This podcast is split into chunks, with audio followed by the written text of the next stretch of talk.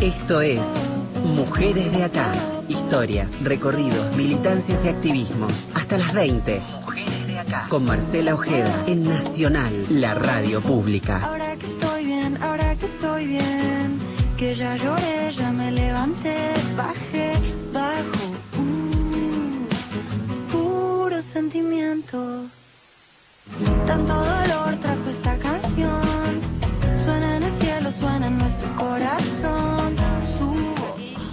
compartiendo hasta las 8 de la noche este espacio en su séptima temporada. Van a escuchar de fondo y bienvenido sea un murmullo, gente que va y que viene, no el habitual este, hermetismo de un estudio de radio, porque estamos en la Feria del Libro, en su edición número 46, en la rural, este, estos días, casi 10 días de reencuentro entre los lectores, sus escritores, sus autores favoritos, también un gran momento para las editoriales, para que puedan nuevamente mostrarse después de estos dos años tan bravos para, para la industria. Los vamos a estar acompañando, como decíamos, hasta las 8 de la noche, insisto, van a escuchar este murmullo, que está bueno también sentir que la gente va, viene, mucha gente trabajando aquí para que todo esté impecable, este, cada uno de los stands, cada una de las editoriales. Sonia Almada es escritora, psicoanalista de profesión y va a ser, es nuestra primera invitada. Aparte de esta profesión este, central en su vida, tiene otra que tiene que ver con el activismo y la militancia, con eh, el activismo por los derechos de las infancias y las mujeres. Y editó hace muy poco su primer libro, La niña del campanario, es la, la, historia, fortísima historia, de un ataque sexual y posterior homicidio, claro. Hace casi medio siglo no se hablaba de femicidio o feminicidio.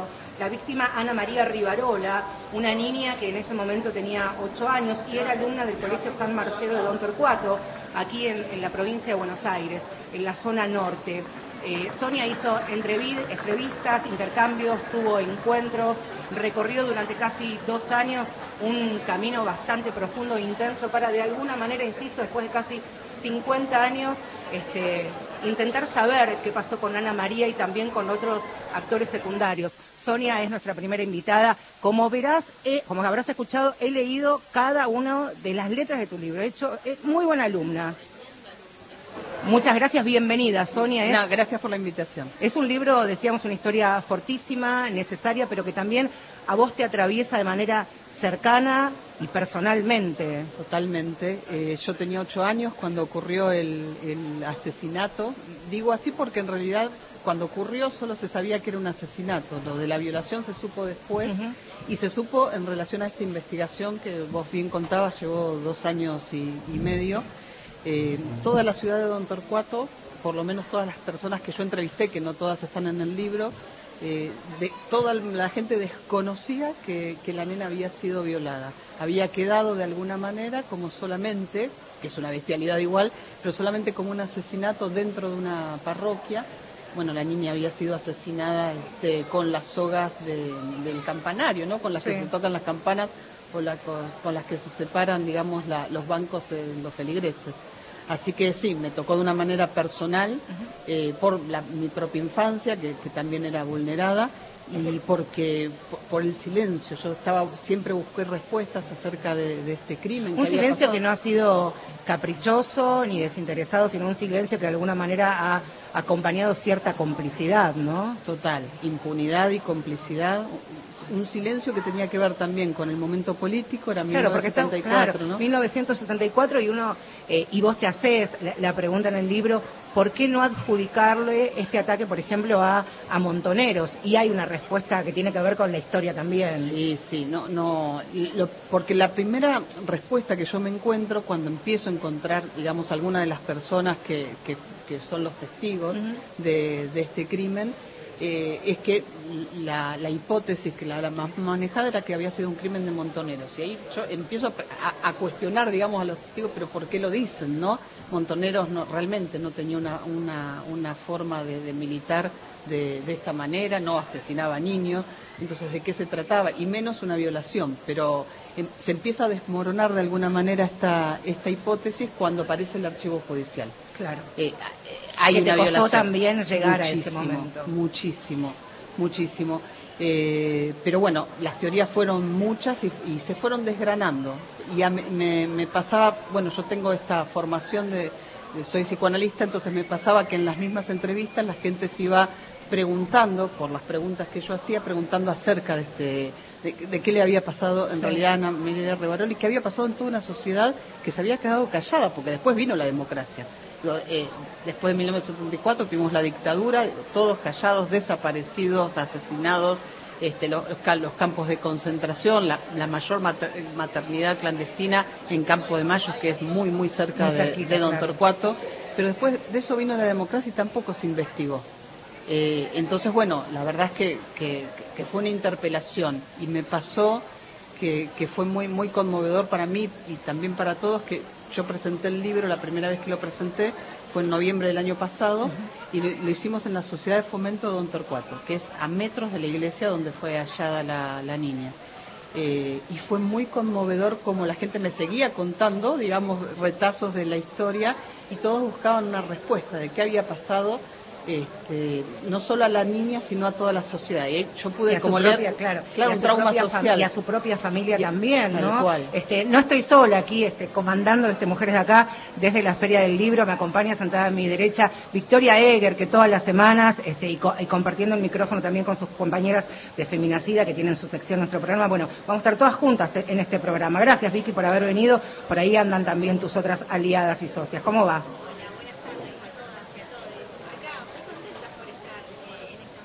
Y escuchando la palabra de las compañeras.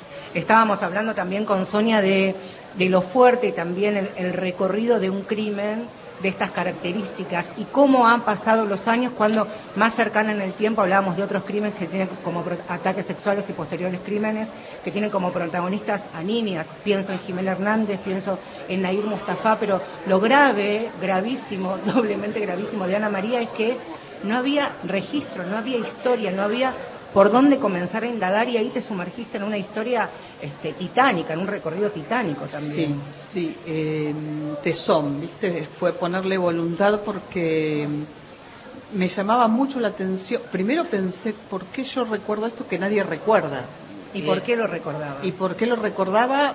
Yo tenía ciertas pistas, digamos, ¿no? Este, por estar muy psicoanalizada, digamos, y conocer mi propia historia, tenía idea de por qué yo lo podía recordar, pero me llamaba la atención que nadie recordara y que no lo recordara mi mamá, que estaba en el momento en que nos cuentan el crimen. Lo cuentan así, encontraron a una niña asesinada en el campanario de la iglesia, San Marcelo. Eh, entonces me empieza a llamar tanto la atención que empiezo a tirar de muchos hilos y no aparecía nada, hasta que voy a un programa de televisión a hablar de violencia sexual, digamos que es mi, este, mi especialidad, y me encuentro con Raúl Torre, el famoso criminólogo, que mucha gente asegurado eh, lo va a automáticamente significar porque es alguien que habitualmente está con una pipa que no fuma, Este, pero que es este, una, una persona, una personalidad y un personaje. Todo junto de mucha este, referencia a lo que tiene que ver con la criminología, ¿no? y cómo cae Raúl ahí en, la historia. Y, este, nos encontramos en ese programa para, para hablar de algunos de los crímenes estos que, que más se mediatizan en, en niñez adolescencia, que no recuerdo cuál era, y cuando termina el programa yo le digo, Raúl, que no lo conocía hasta ese momento, eh, estoy investigando un crimen de una nena que fue hallada, bueno, le, doy algunas especificaciones y él me dice la niña del campanario. Y me cuenta que cuando él, él, aparece, digamos, en la escena de ese crimen, con 20 años siendo policía, y fue su primer homicidio, donde él trabaja, era policía antes, trabaja por primera vez como, como oficial y que le impactó de una manera tremenda y me dice que me dio mucha lástima, bueno, hasta hace poco eh, conservaba las notas, pero ya no. Igual su memoria, la verdad es que me ayudó muchísimo, nos, nos reunimos varias veces y me fue dando algunas pistas también para saber por dónde ir, ¿no? Por dónde encontrar. Cómo armar, cómo armar esa rompecabezas. Tal cual. Eh, porque, digo, también, y para no adelantar el final, porque tampoco hay un final, porque tiene que ver precisamente con con esto. No es que eh, Sonia Almada es escritora, es psicoanalista, es la autora de La Niña del Campanario, su primer libro. No es que al finalizar La Niña del Campanario uno va a tener una sentencia judicial, porque tampoco ha sido tu objetivo, sino que uno también se queda como lector con muchísimos interrogantes. Sospechosos había muchos, identificados ninguno. No, la causa se, se, archivó en menos de un año. Fue una cosa muy muy impresionante porque la verdad es que no te da ni el tiempo para, para una investigación. Sospechosos hay muchos, sigue habiendo muchos sospechosos. Eh, se siguen barajando varias hipótesis de sospechosos, digo que eso no lo voy a contar porque es verdad que me spoileo el propio libro, eh, pero sí es interesante lo, digo, las preguntas que se empezaron a generar en la misma sociedad acerca de, eh, primero, eh, como que todo el ámbito eclesiástico estaba eh, totalmente era sacralizado, realmente no se podía tocar. Y a partir de esta investigación y de la lectura del libro, también mucha gente me, escribió y en la propia, digamos, en las propias conversaciones o entrevistas que, que fui llevando, se fueron preguntando, ah, pero bueno, esto que nosotros pensábamos de esos curas específicamente que estaban ahí, a lo mejor no era tan cierto. Y empieza a haber relatos que, bueno, están en el libro de chicas que recuerdan, digamos, diferentes accionares de, este, de algunos de, los de, los curas de, ahí, de cómo las trataban. Y hay un patrón que también eh, se repite y lo van a poder identificar rápidamente, que es el señalamiento para armar, eh, para armar lo que es el abusador y homicida, ¿no? este que sea un marginal, un lumpen, que aparezca de manera sorpresiva y no tal vez la persona de mayor confianza, mayor referencia, teniendo en cuenta que el 80% de, los ataques sexuales a los niños tienen que ver con su entorno más cercano. Más cerca, intrafamiliar y más cercano, este, en, los lugares donde los niños este, eh, estudian, eh, juegan y viven. Van a clases. Eh, es así. Y se había, habían logrado, en realidad, para, para la impunidad del crimen, armar, digamos, este, este tipo de, el degenerado, digamos, ¿no? El degenerado que venía desde afuera, eh, no, realmente no podía ser del lugar y que esporádicamente pasó por ahí y atacó a la niña. O era una organización armada que no se entendía, pero ¿para qué? preguntaba yo, ¿no? ¿Para qué violan y matan a una niña y la cuelgan de una iglesia, digamos, ¿no? Como que, ¿para qué hacen eso? Nadie podía tener, no, porque no hay una respuesta para eso, porque es inverosímil. Eh, pero la verdad es que esa, esa hipótesis y la de la extranjería del violador sexual fueron las más comunes. Pensaba también, eh, cuando hablaba con, con Victoria en la semana, de cómo también se va construyendo la buena víctima y la mala víctima. Digo, aquí estamos hablando de una niña de apenas ocho años, de un crimen y un delito ocurrido hace 50, que también como las malas víctimas se fueron construyendo a lo largo de los años, ¿no? No, y lo importante de, esta historia, digo, más allá de que ha sido archivada la causa y demás, es reparar la historia, ¿no? Hacer visible esa ausencia, que es un poco la escritura feminista lo que viene a traer. Eh, entonces es valioso la obra en ese sentido, me parece. Sí, sí, eh, te agradezco. Eh, sí, sí, e, es una, una restitución, ¿viste? Cuando hay algo ahí que a mí, yo sabía que algo de la justicia se jugó en mí, yo también eso lo cuento porque cuando empecé a trabajar dije, bueno, pero ¿qué pasa? Todo el mundo mirando para otro lado, todo escondido, ¿qué pasa con esto?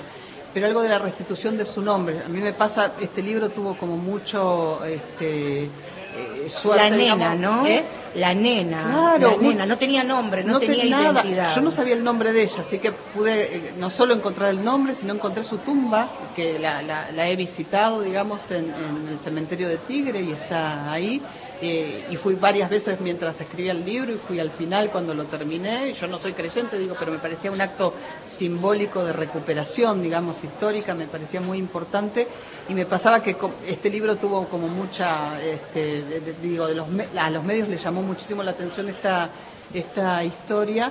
Entonces, cada vez que yo escucho que alguien dice Ana María Rivarola, como te escuchaba vos recién, Marcela, es como, bueno, viste, eh, se nombra, porque realmente la nena eh, eh, la violaron y la mataron y ahí se terminó.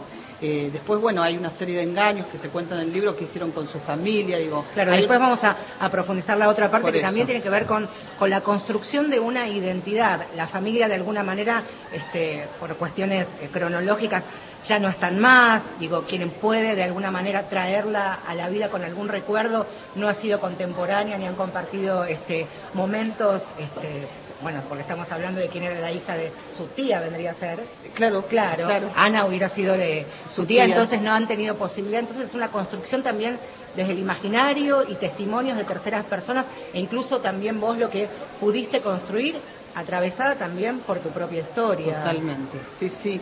Eh, pude encontrar a su mejor amiga, a la mejor amiga de Anita, que era, bueno, en ese momento ocho años, ¿no?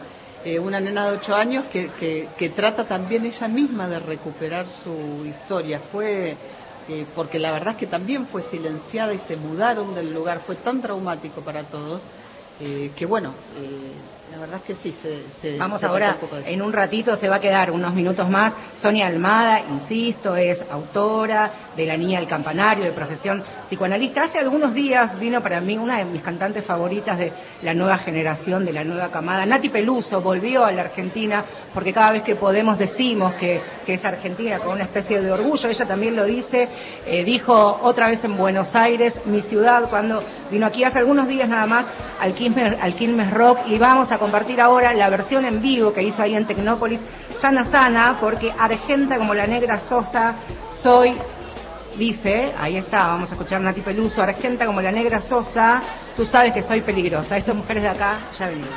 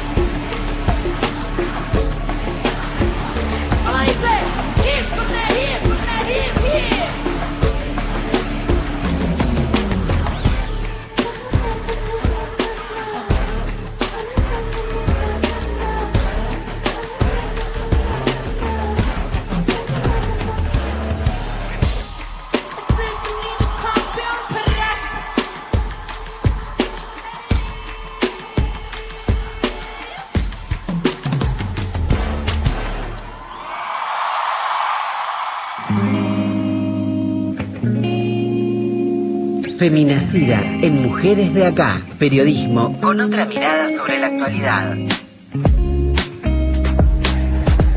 Ahí está, ¿eh? la presentación prolija, redondita, un enorme trabajo están haciendo nuestros compañeros de Radio Nacional desde el estudio de Maipú 555, aquí por supuesto también en el estudio móvil que tiene la radio pública, así que ya saben, por supuesto estamos transmitiendo desde la rural, por eso van a escuchar este, murmullos, gente que va y que viene, y si también estuvieron acá, sentirían el aromita al stand que tenemos al lado, papas fritas, ¿no, Sonia? Sí, papas Papas fritas. Es el momento, escuchábamos el separador, no me quiero este, distraer, porque son los minutos este, que siempre compartimos, interesante escucharlas. Eh, Vicky Eger en representación de Feminacida y por supuesto este, tu columna tiene que ver con la literatura feminista. Bueno, vamos a. eh, me tomé el trabajo de elegir cinco clásicos de la literatura feminista argentina, porque vamos a hacerle honor al evento donde estamos acá presentes. Eh, y uno de ellos tiene que ver con Las Malas de Camila Sosa Villada. Camila Sosa Villada eh, ha tomado mucha relevancia últimamente por los títulos que ha publicado. Pero Las Malas, que es una novela que va por, no sé, la octava, novena, décima edición, ha generado un huracán en la feria, han dicho los medios de comunicación, eh, los portales web, y ella en sus redes pone como el huracán Camila, ¿no? Porque bueno, más allá de las malas, ha presentado su último libro de relatos que se llama Soy una tonta por quererte y las salas de prensa desbordaron de fans. Estuvo acá hace algunos días con la negra Bernasi, con Barbie Rocco también, sí. Bueno, eh, Las Malas es una novela feminista, transfeminista, para mí de las mejores que he leído Sí, hasta ahora. duda. Eh, es un relato fantástico, es un manifiesto político, es una memoria explosiva de un colectivo que ha sido históricamente vulnerado con un montón de violencias que han atravesado sus identidades. Eh, el acceso a la salud, el acceso a una vivienda digna, me parece que se ve, se cristaliza en esa obra que va a ser una joya, una perla de la literatura feminista, transfeminista, mejor dicho, argentina. De acá a la posteridad, eh, con su pluma ha podido, digamos, marcar como un, un hito Sí, eh, en, lo que corre- en, en- en- en la escritura feminista, ¿no? Y bueno, obviamente a partir del boom de esta novela, que ha llegado incluso a personas que no se codean, ¿no? no en- en- digo, ha, ha salido del ámbito feminista, ha salido del nicho y ha llegado a otros públicos y eso es nuestro objetivo también, ¿no? Que dejemos de hablarnos entre nosotras, entre nosotros para apelar e interpelar a otra audiencia. Algo interesante también que pasó con Camila y con un público que no es de nicho, como solemos decir, es que primero llegó su obra y después ella, que también es doble el mérito, ¿no? Este, Totalmente. Primero conocer la obra y después quién está detrás. Bueno, hemos descubierto una dramaturga, una actriz eh, extraordinaria y bueno, la podemos ver también en el cine nacional eh, formando parte de diferentes películas. Voy a traer de nuevo a Aurora Venturini, una autora que ha escrito en las penumbras durante muchos años de su vida. Ella se postula a concursos literarios de página 12 eh, en los últimos años, ¿no? Como un seudónimo, nadie sabía quién era. Mariana Enríquez, otra escritora que formó parte de ese jurado, descubre sus obras y cuando se da cuenta que era Aurora no lo podía creer, ¿no es cierto? Las primas es una de las novelas también bastante fuertes de ella, eh, es el papel de Yuna, una muchacha con dislalia que tiene una discapacidad, tiene 11 años, y lo que ha logrado Aurora Venturini en esto es ponerse en la piel de una niña de 11 y escribir en ese registro, que es muy difícil, ¿no? A veces desde un lugar adultocentrista cometemos ciertos errores o, o incurrimos en algunos registros que no son propios de una niña, de un niño, de un niño, y ella lo ha eh, hecho con, con extrema eh, eh, sordidez, exactamente. Eh, ella pinta sí, y narra a medida que pinta lo que sucede en el seno de su familia, ¿no? Relata un abuso sexual por parte de su hermana, ¿no? Su tío a su hermana. Digo, me parece que en el momento en el que fue escrito de estas cosas no se hablaba y ahora lo hemos descubierto a partir de que se han empezado a reeditar sus obras. Eh, es una, una novela que muy disruptiva, ¿no? Habla de las miserias y nos hace preguntarnos qué es lo normal, qué es lo anormal. Hay mucho humor negro, que es difícil ese registro de usar y de que esté bien usado. Y la verdad es que Aurora Venturini eh, lo, saca con mucha facilidad. Traigo una, un fragmento que dijo ella en una entrevista con Leila Guerriero cuando la entrevista y Leila le pregunta, ¿qué piensa usted que va a pasar cuando la lean? y Aurora con esa irreverencia que la caracterizaba dice yo creo que se van a caer de culo Eh, y eso es lo que sucede luego está eh, las amigas que es la, la, la secuela no es cierto de las primas donde Yuna la protagonista de 11 años ya es una mujer adulta mayor y se cuentan también eh, las peripecias y cómo es vivir siendo una adulta mayor, ¿no? La soledad, eh, podemos abordarlo desde el geronto odio, ¿no es cierto? Digo, me parece que hay mucha tela para cortar, hay mucha hoja para leer en la obra de Aurora Venturini en clave feminista, sin duda. Por otro lado, tenemos otro clásico que en el 2008 fue eh, un, un hito también en la literatura feminista, ¿Por qué volvías cada verano? de Sí. Belén López Peiró, editado por la editorial Madre Selva. Fue la herramienta que usó Telma Fardín para animarse a denunciar y a contar eh, los abusos sufridos por, por el actor Juan D'Artés. Y básicamente cuenta eh, Belén en sus, en sus líneas, ¿no? en, su- en sus hojas, eh, la historia de, un abuso sexual que ella sufrió de adolescente en una casa de, de, verane- de veraneo, de vacaciones, por parte de su tío, y aporta la polifonía de voces, ¿no? No solo se ve la voz de Belén, sino la voz de, el testimonio de sus familiares a la hora de, presentarse en, en el juicio, ¿no? Y también el, el relato, el- el- los documentos judiciales, podemos acceder en esa obra y es lo, más novedoso de ella. Formó parte de un taller a cargo de Gabriela Cabezón Cámara, que es una escritora también feminista muy muy conocida, de, novelas muy populares acá en Argentina también, quien animó a Belén a publicarla y no falló, vieron el, boom que fue. Y para cerrar, trayendo también a Gabriela Cabezón Cámara, que fue la tallerista de, de Belén López Peiró, les recomiendo La Virgen Cabeza, que no es solo una historia de amor entre una periodista y una travesti que asegura que se comunica con la Virgen, sino que habla un poco de la marginalidad, es un relato desenfrenado de lo que ocurre en El Pozo, que es un barrio popular de, de la provincia de Buenos Aires. Entonces podemos ver las diferentes formas de habitar la sexualidad, ¿sí? Así como las mujeres no estamos obligadas a tener relaciones sexuales con mujeres, las travestis tampoco, ¿no? Entonces se vive de una manera eh, también apelando al humor negro la relación, ¿no? Sexoafectiva entre una periodista y una travesti. Es un gran acto de, de justicia y de amor regalar libros, sin lugar a dudas. Y regalar libros a amigas, amigos, es, es uno también, creo, de, de los actos de amor más, más genuinos que uno, que uno puede cruzarse. Puntualmente son las siete y media en todo el país, sí, porque todas las provincias seguimos compartiendo los horarios, ya no, no como antes. Estamos en la Feria del Libro, insisto, porque están escuchando seguramente un murmullo. Este, es una tarde, una noche ya noche, está cayendo preciosa, estamos al aire libre, así que noche de reencuentros, estoy viendo amigas, está Inde, conductora de Vida Prestada, Florencia Chévez, Mercedes Funes, que ahora van a dar una charlita ahí en, una charlita nos va a presentar ahí parte de, su trabajo, las pueden leer en Infobae. Florencia Chévez, que también es escritora, este, y prontito vamos a ver este, una de las ficciones que escribió en Netflix. Ahora, como siempre, por supuesto, momento de informarse en el servicio de noticias de la radio pública.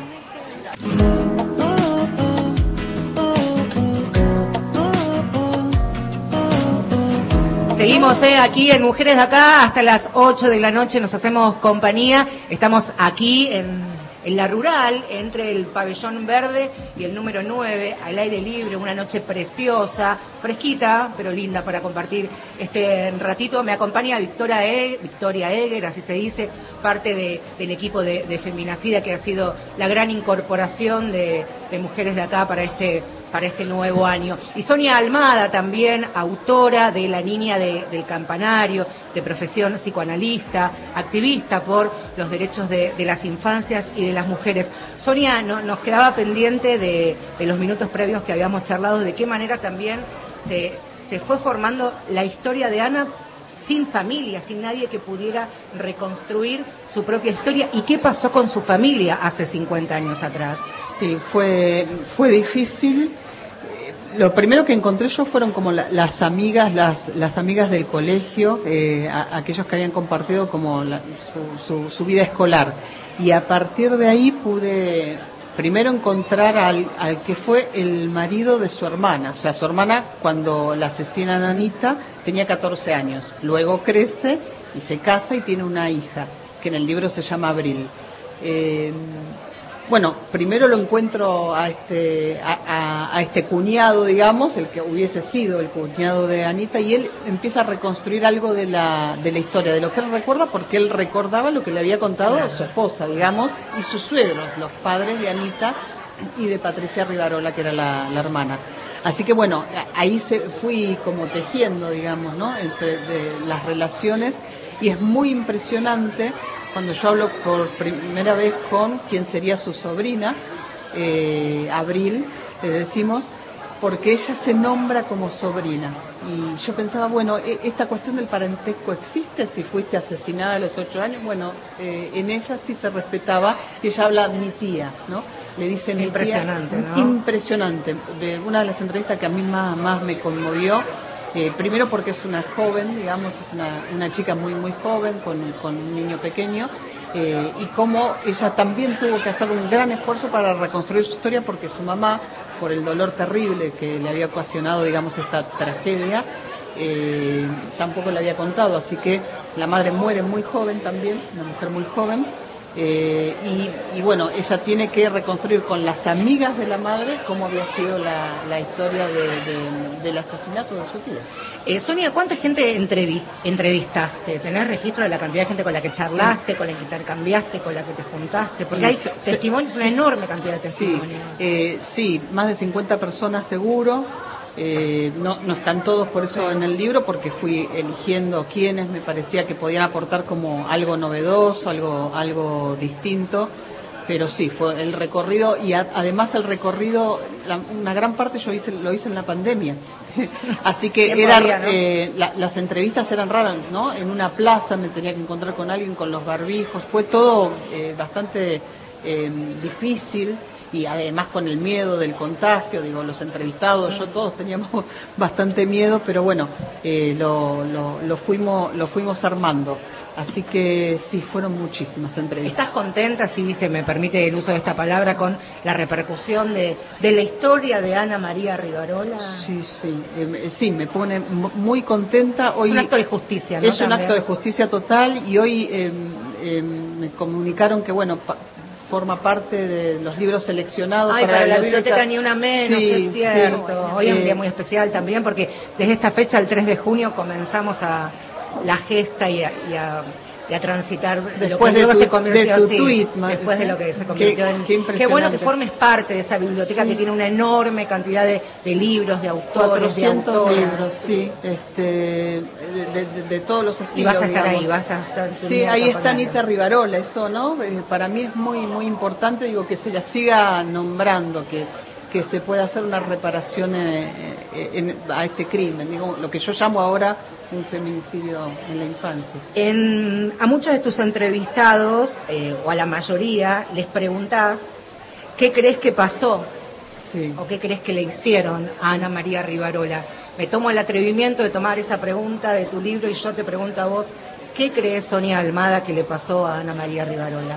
Sé eh, sé seguro, digamos, que, que, la violaron, que la asesinaron.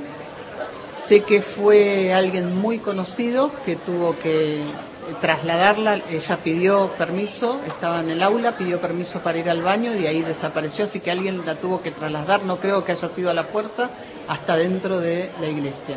Así que tuvo que ser alguien que ya, una autoridad, digamos, que ella conocía este, no sé si respetaba, pero por lo menos conocía y que tenía ascendencia, digamos, sobre ella.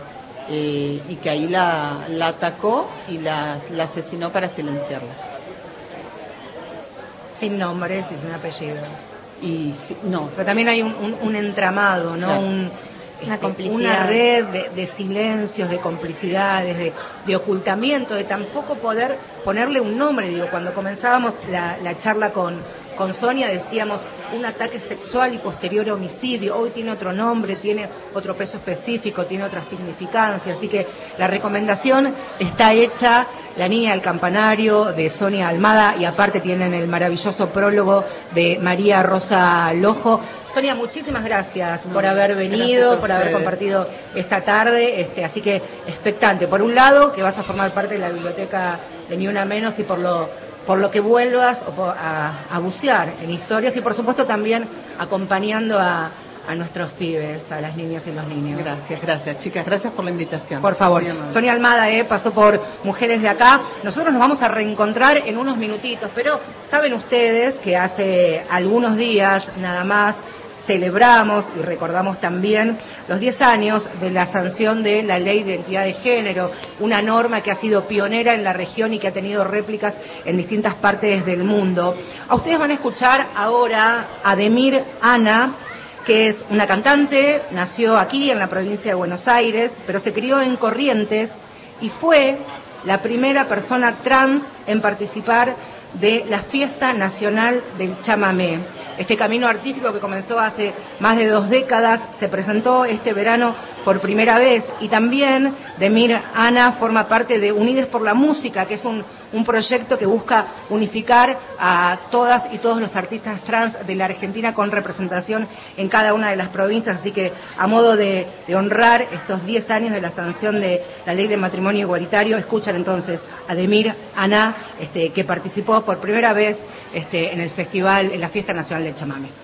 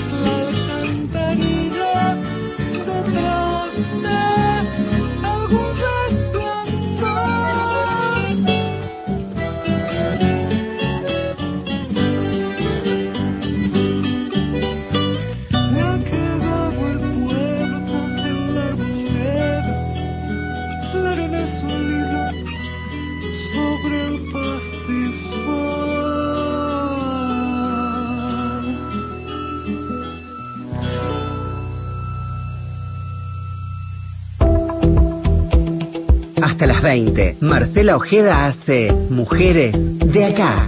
Un espacio sincero, federal, abierto y de intercambios, donde cada semana las historias circulan y nos reencuentran. Mujeres de acá.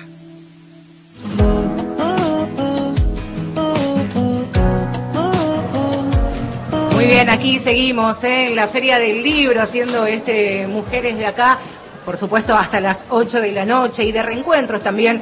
Esta noche hay autoras, hay escritoras que están recorriendo cada uno de los pabellones, muchas presentando sus propios libros, otras participando de, de charlas, de conversatorios. Y si por supuesto vienen o ya han venido a la feria, han tenido la posibilidad de pasar allí por el stand de las infancias libres, es una parada obligadísima, obligadísima, no solo para los que tienen niños y adolescentes a cargo, sino para uno mismo como adulto, permitirse tener en su casa algo, algo que haya este, salido de la editorial Chirimbote, esta editorial independiente que promueve nuevas y sumo mejores miradas eh, y enfoques de la vida y del mundo, por supuesto con esta mirada y este enfoque de derechos humanos y de género y feminista también. Este, por eso está una de sus responsables, escritora, periodista y de y por supuesto integrante de, de Chirimbote y por supuesto también forma parte de Marcha Noticias, un portal de, en el que me informo mucho, me sirve mucho también este para, para mi laburo cotidiano. Nadia Fink, muchas gracias por haber venido. ¿Cómo va?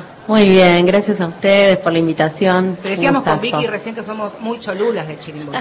Muy- y eso está muy bien, está muy bien. ¿Cómo están viviendo este reencuentro con, con los lectores, con las lectoras, con los más chicos, con sus padres, con los grandes? No, muy felices. Igual me encanta eso de, de que sean fan de Chirimbote porque quiere decir que logramos el objetivo de, de ser un colectivo, eh, que era un poco la idea que teníamos cuando empezamos, pero a veces no, no es tan fácil.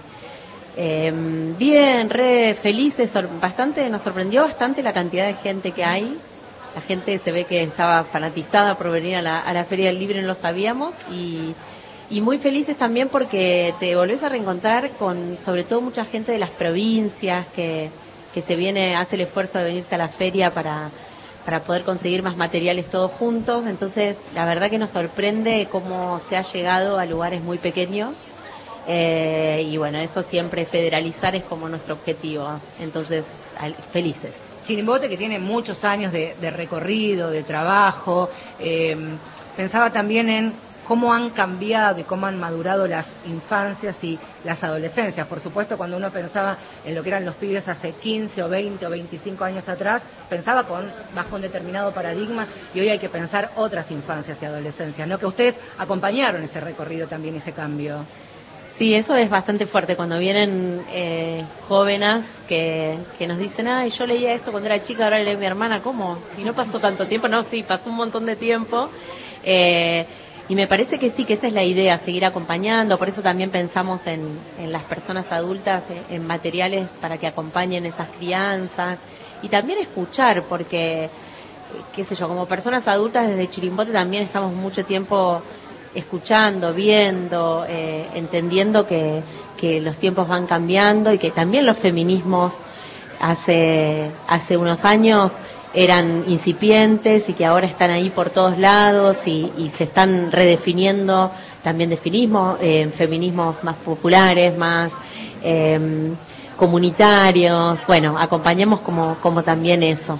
Hay mucho material para trabajar en las escuelas. Eh, yo que soy docente veo que, que se comparte mucho, que circula mucho la bibliografía de ustedes, eh, los libros, tanto para, para infancias como para adultos, y me parece que han, que, han podido romper como esa barrera, ¿no? De, de entrar a las instituciones que antes no estaba pasando, ¿no? Estábamos con los manuales de, acostumbrada ya a, darle una vuelta y me parece que, fue revolucionario también en ese sentido eh, el material de ustedes. Así que eh, no sé si tuvieron repercusiones de, docentes que les escriben y, y- y cómo ha sido no ese intercambio con, trabajadores de la educación. Sí, lo que nos fue pasando es que eh, es raro que venga desde las instituciones así como más general, como de ministerios, así siempre es como un trabajito de docentes, de directivas, eh, y eso sí se va sintiendo cada vez más.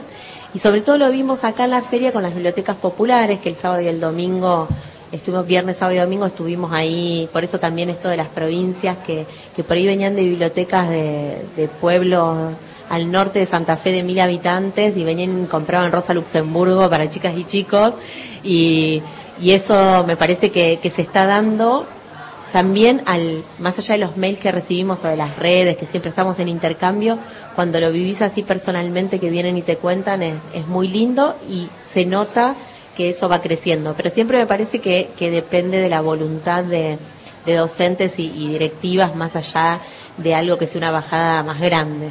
Nadia, también algo interesante y para mí es conmovedor que tiene eh, las distintas colecciones de Chirimbote es la posibilidad de uno como adulto sentarse a compartir un momento con los pibes que tiene cerca y reencontrarse con algunos personajes que este, nos han marcado, digo, tal vez como, como feminista, incluso en su momento de estudiante, y reencontrarse con esos personajes, pero con la mirada de los pibes y acompañarlos es como, es un viaje.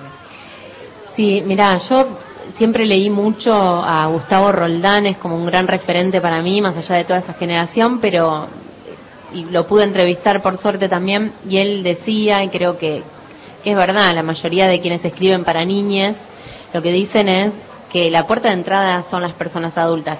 Bueno, Disney lo entendió muy bien cuando empezó a hacer esas películas con guiños para... Entonces, esa puerta creo que tiene que mantenerse abierta por un lado para que las familias se interesen en leer estos libros que vos decís y por otro lado para que también se permitan volver a jugar, leer de otra manera. Me parece que yo sigo leyendo mucha literatura infantil porque a veces es la puerta de entrada para, para seguir divirtiéndome o leyendo.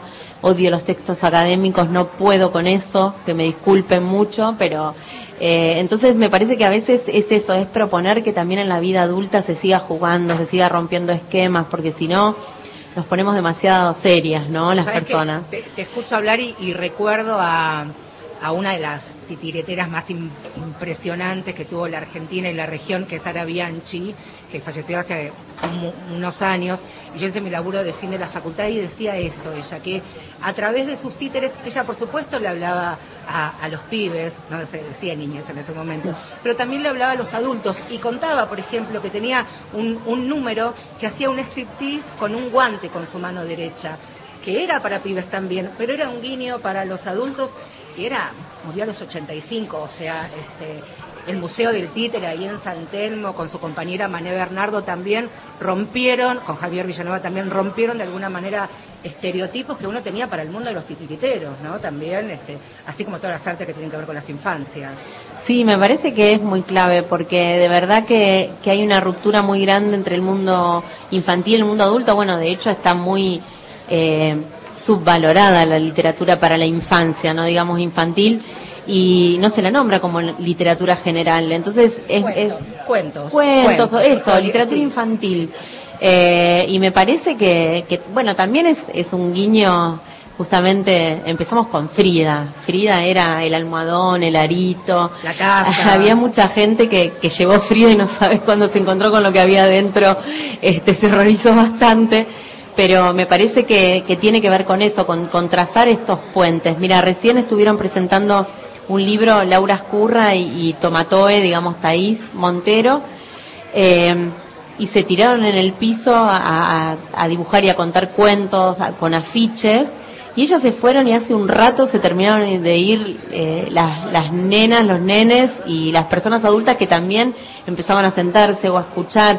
Hay como esos puentes que cuando nos permitimos jugar, eh, y hay que seguir haciéndolo, porque me parece que ya la, la vida es demasiado dura como Yo creo que cuando, no lo hagamos. cuando los adultos nos dan un poquito de rienda y la posibilidad ajena y propia de, de jugar es, es nuestra mejor versión. Y de jugar sin reglas, porque Sí. como personas grandes jugamos con reglas todo el tiempo, pero jugar Porque, sin claro, reglas, tenemos impuestas claro, 24 por 7. jugar sin reglas me parece que, que ahí la literatura puede ser una puerta. Y también para esto, para pensar, reflexionar, eh, trabajar algunos conceptos o algunas eh, corrientes que, que nos parece importante, pero esto, de la mano de la diversión, que sean cuentos que se vuelvan a leer. Siempre decimos que lo que no queríamos de Chirimbote era que bajaran línea y se aburrieran, que un niño leyera ese cuento y después lo tirara, digamos, ahí porque lo aburrió. Y Esto de que algo- se vuelva a leer, ¿viste? y circula.